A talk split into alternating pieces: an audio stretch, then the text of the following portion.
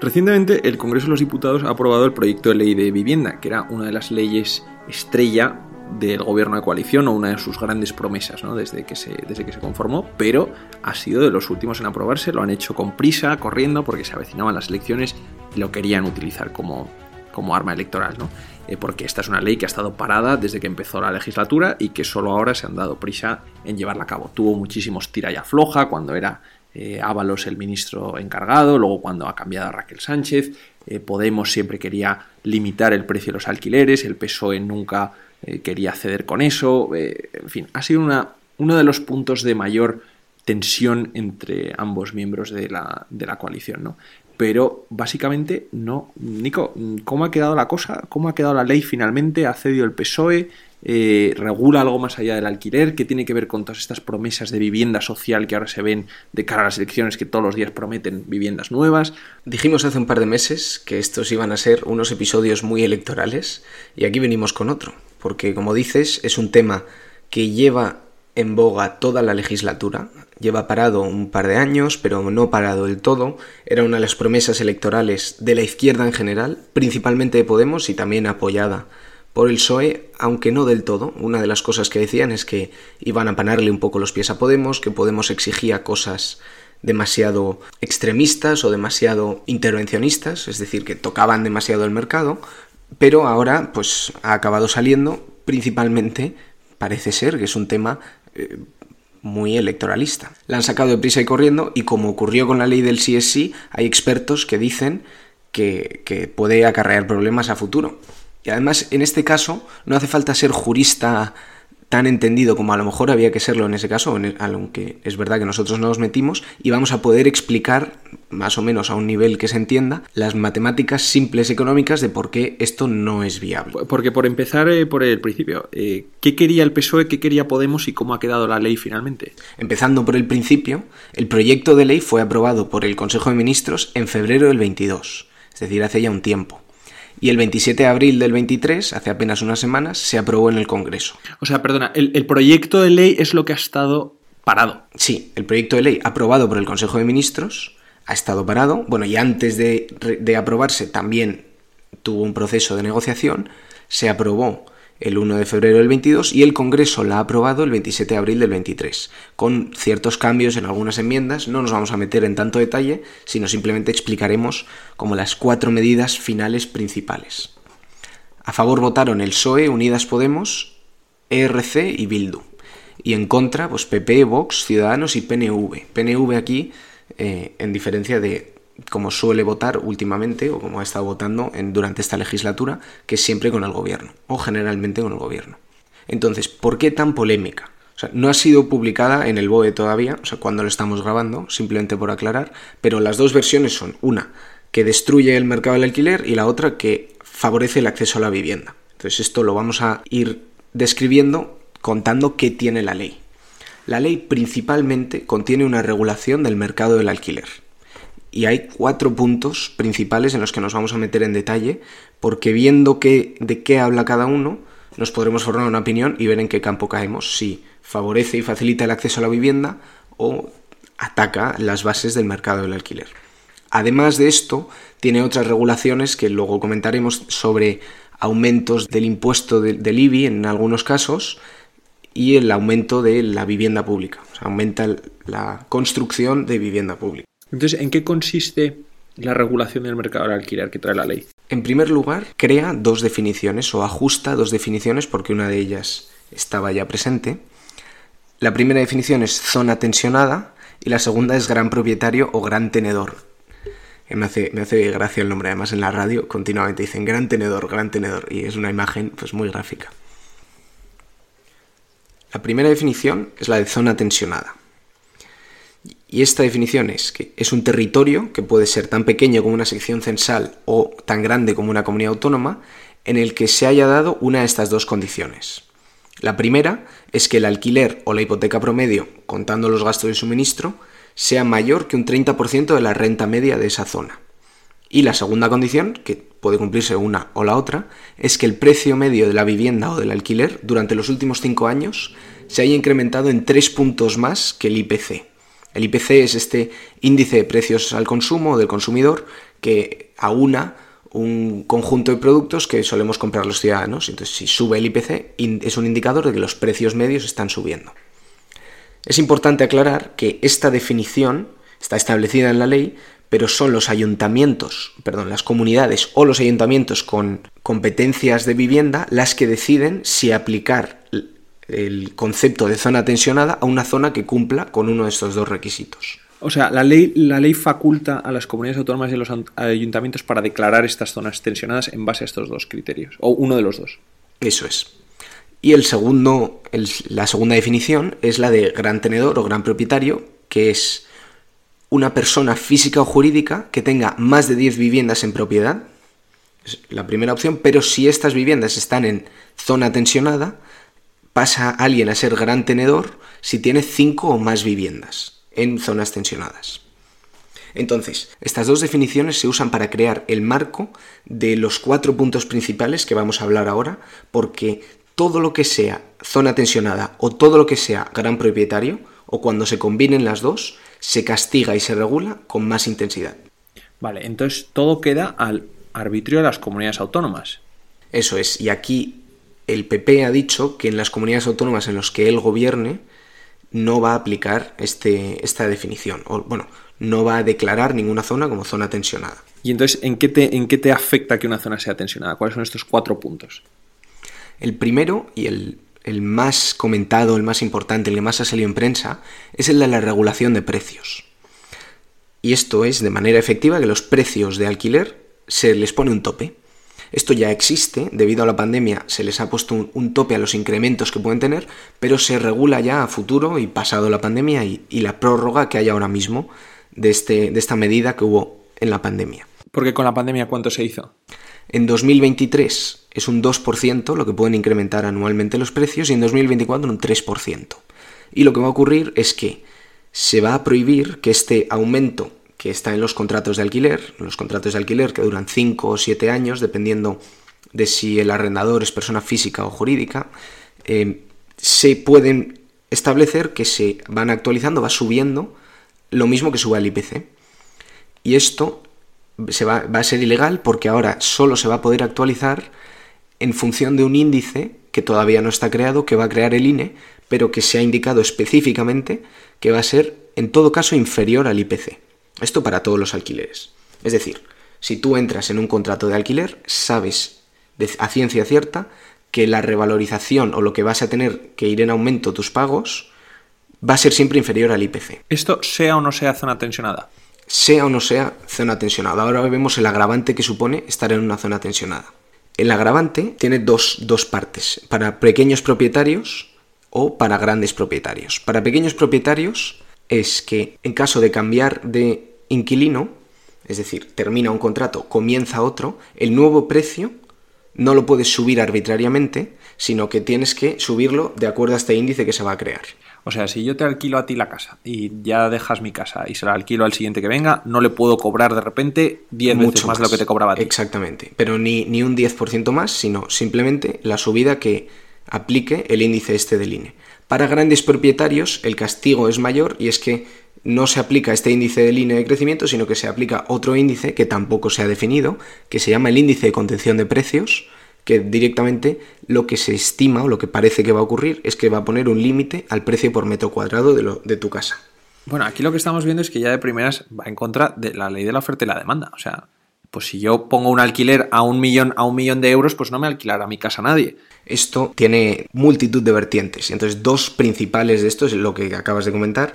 La ley de oferta y demanda hace de filtro y, permite al arrendador elegir a su inquilino. Esto también puede sonar muy negativo, pero esto claramente no favorece a las rentas más bajas. Entonces, eso es un debate para, para, después, que esto es de los pros y contras. O sea, está claro que se carga el tema de oferta y demanda. Entonces, habrá que elegir por otros criterios, porque si te ponen un tope de precios, tienes que elegir entre todos los que aplican o los que quieren eh, alquilar tu casa. Pero eso es un tema. Otro tema es cómo afecta esto al que está alquilando la casa. El que está alquilando la casa ve que año a año el dinero que le está generando este alquiler es menor en términos reales de lo que sube el resto de precios. El resto de precios de de bienes están subiendo y lo que te está dando tu casa una, o el alquiler va disminuyendo relativo al otro con el tiempo. Entonces deja de ser no, sé si rentable es la palabra, pero está perdiendo valor real. Y valor real es del tema de la inflación que ya comentamos en otro episodio. Bueno, claro, es que en el fondo ves que tiene una concepción muy ideológica, en el sentido de que la ley establece como que el que está alquilando su casa lo hace porque tiene otras fuentes de ingreso o porque es simplemente un ingreso eh, secundario, pero en el fondo tú limitas la subida de los alquileres al IPC pensando en el que, el que alquila, ¿no? Pensando en... bueno, menos que el IPC. Eso, eso perdona. O sea, en el fondo lo haces para que la persona no tenga que eh, no le suban los precios y le suba el alquiler además. Pero en el fondo lo que estás pensando es que el que alquila es rico. Que al que alquila no le van a subir los precios o no le va a importar tanto la subida de los precios. Y por tanto no le importará tanto si su fuente de ingreso, que es el alquiler, no sube eh, conforme suben los precios. O sea, eh, consolida o crea la imagen del el arrendatario como débil, como vulnerable, y el arrendador como rico por su parte y además tiene otro efecto secundario que es que los precios ahora, previos a que se apruebe la ley, están subiendo mucho, porque si te van a limitar cuánto va a ser la subida en el futuro, es mejor empezar actualmente con un precio ya alto de por sí, más alto de lo que debería ser, porque sabes que a futuro vas a perder, ya digo, no perder dinero, sino perder valor real relativo al resto de precios. O sea que estamos viendo que este es otro, otro de los ejemplos que es como muchas leyes que saca el gobierno, que es que al final acaban teniendo un efecto contrario al deseado a, tiempo actual, desde luego que sí. Y este es el primer, el primer ejemplo, este es el más gordo y el más criticado, pero veremos ahora que los tres siguientes tampoco se quedan cortos. El segundo es las prórrogas de contrato. Se fuerza al arrendador a aceptar prórrogas de contrato por parte de los inquilinos. Es decir, y además esto es que no me lo creía y os leo más o menos alguna palabra suelta textual de la disposición final 1.2 eh, de la ley, que dice que previa a la solicitud del arrendatario, una, se puede establecer una prórroga extraordinaria de un año para el contrato en vigor. Y esto requiere una acreditación de que estás en una situación de vulnerabilidad social y económica. Lo que quiere decir es que si tú no quieres salir de una casa, puedes pedir una prórroga con el precio que tienes ya establecido o con el contrato que tienes ya establecido. Y en caso de ser una zona, una zona tensionada, esto puede durar, entre unas cosas y otras, hasta tres años. O sea, forzarías al propietario a renovar de facto el contrato de uno a tres años.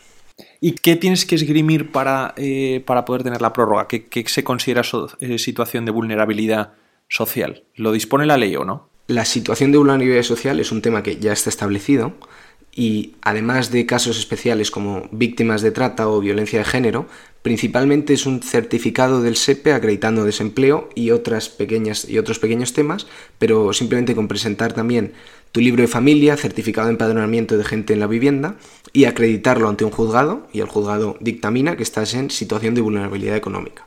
Y con esto podrías acogerte a estas prórrogas de contrato. También hay algunas armas que puedes grimir el, el arrendador, pero son menores. Y aquí vamos como al tercer punto que hila muy bien, que es la protección ante el desahucio. Tercer punto que establece la ley, que es que no se admitirán demandas que pretendan la posesión de una finca es decir, que si tú quieres echar a alguien de tu casa, no se admite la demanda a no ser que se especifiquen las tres cosas siguientes. La primera es si eso no es vivienda habitual del ocupante. La segunda es si yo como arrendador, como persona que está alquilando la casa, soy o no soy gran tenedor. O sea, esto hay que decirlo. Y en caso de ser gran tenedor, que esto por eso pide en el punto 2, si el ocupante se encuentra en situación de vulnerabilidad, tengo que aportar un documento de consentimiento del ocupante.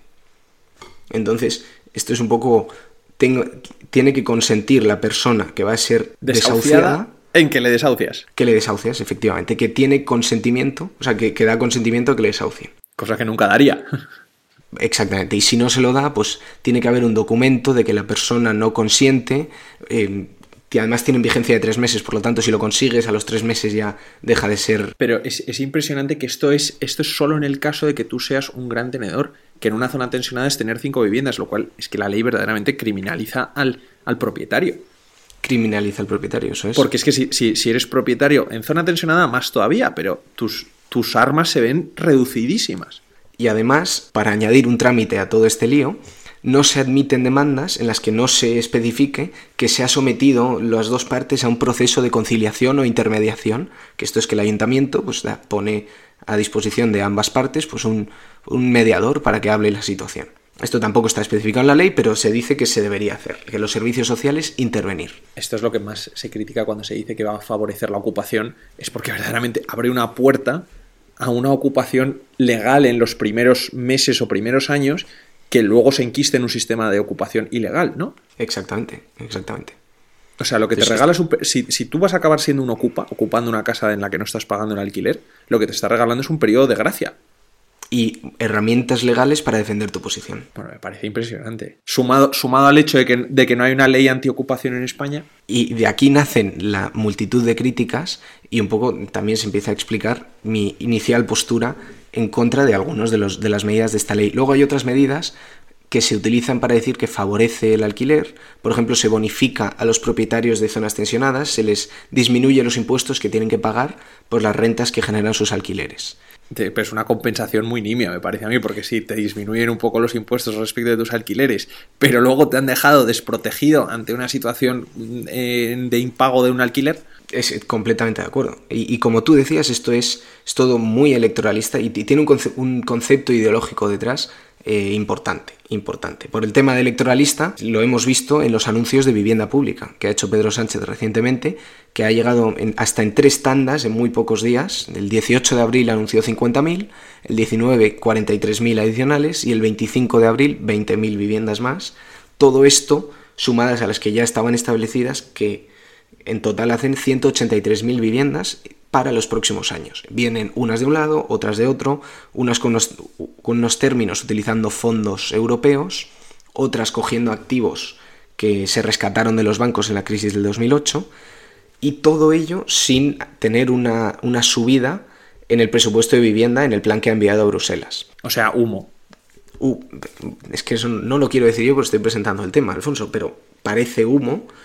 Pues lo digo yo entonces, pero si estás mandando tus presupuestos a Bruselas, que es todo lo serio que pueden llegar a ser tus presupuestos y tu gasto en vivienda han aumentado, pues... Estoy, estoy de acuerdo, pero es verdad que tenían que enviar los presupuestos con la justificación de que el déficit, esto lo hablamos en otros episodios anteriores, iba a quedarse por debajo del 3%.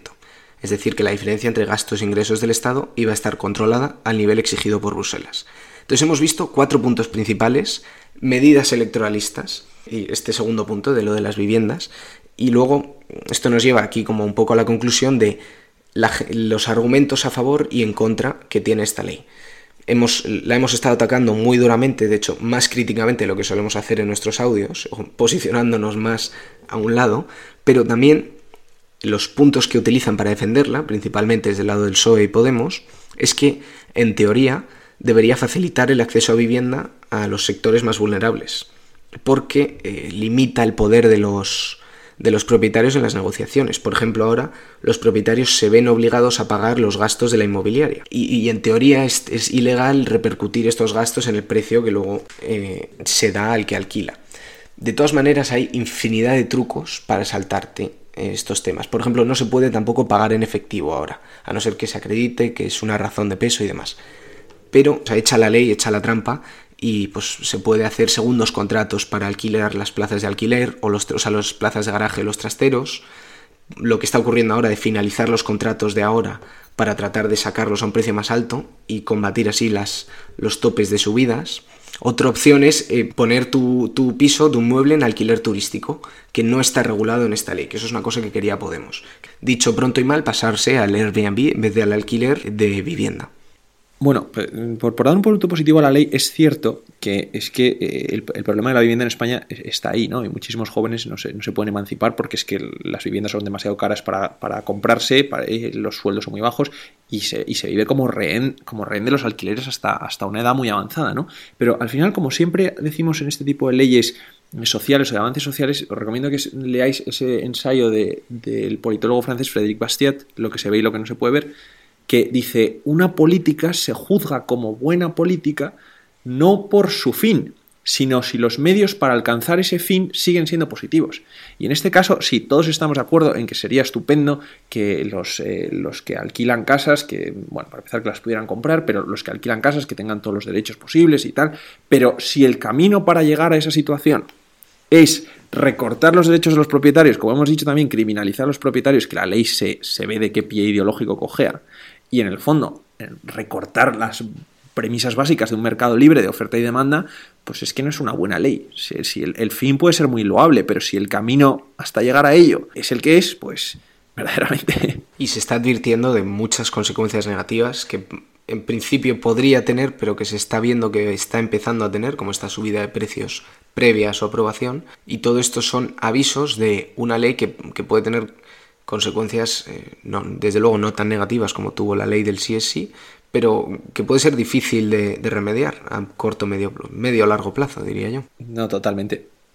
Y crea además inseguridad a toda aquella persona que quiera alquilar su casa. Porque es verdad que aunque las comunidades del PP digan que no van a aplicar esto, o que no van a aplicarlo de zona tensionada, si tú estás fiando al alquilar a alguien, que es un contrato que es para un plazo más largo de cuatro años, estás fiándote de que el siguiente gobierno decida lo mismo, si esta ley sigue en efecto. Entonces. Totalmente. Eso es una, eso es una de las características, fíjate, de no solo de la inseguridad jurídica, sino también de cómo fracasan muchas veces los sistemas políticos, ¿no? Si la estabilidad económica y bienestar de los ciudadanos está ligado al tipo de gobierno, sea, mm, normalmente en Occidente es que se, alterna entre el centro izquierda y el centro derecha, pero se, se, confía en que la situación vaya a ser la misma. Pero si tu vida ya está siendo condicionada por el cambio político, es un, es un detalle de los sistemas iliberales, en mi opinión. Pues veremos si esto se queda en promesas electoralistas, que yo creo que no. Esto se va a aprobar en, dentro de poco y lo veremos en el BOE y veremos los efectos que va a ir teniendo. Aquí, como en todo, va a haber guerra de cifras unos a favor y otros en contra, unos los, la venderán de una manera y otros de otra, y solo a medio plazo podremos empezar a ver los efectos que tendrá esta ley. Pues estaremos atentos para, para seguir analizándolos aquí en, en la Torre del Farónico. Muchísimas gracias, te veo la semana que viene. Con un tema nuevo.